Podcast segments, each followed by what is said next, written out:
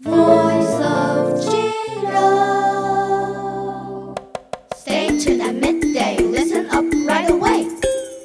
Welcome to CJ Radio with your host, Chen.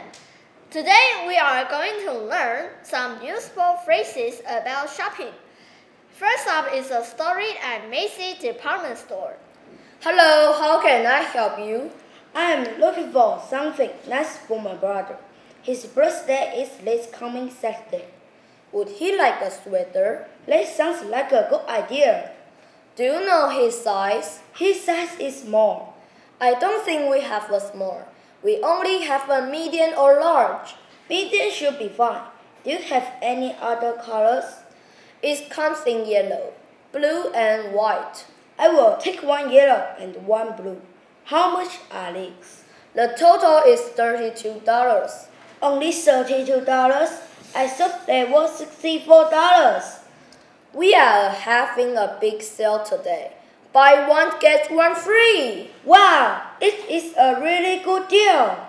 Today is the last day.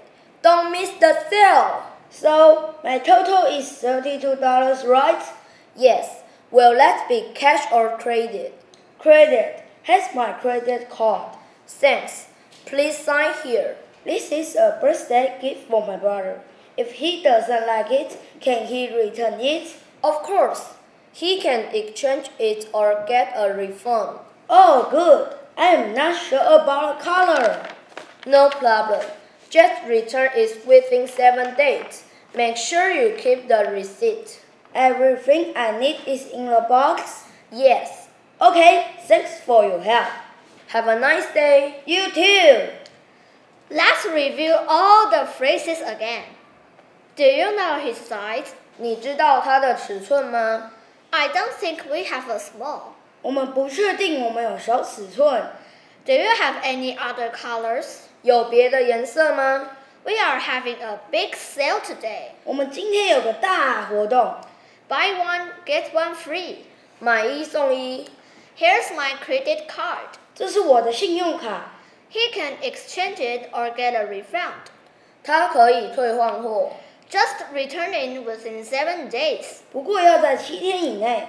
Make sure you keep the receipt. 确定你有收好明细。 That brings us to the end of today's lesson. Thanks for joining us.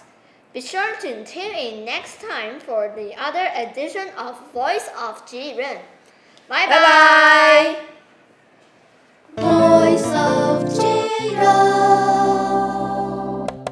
Learning every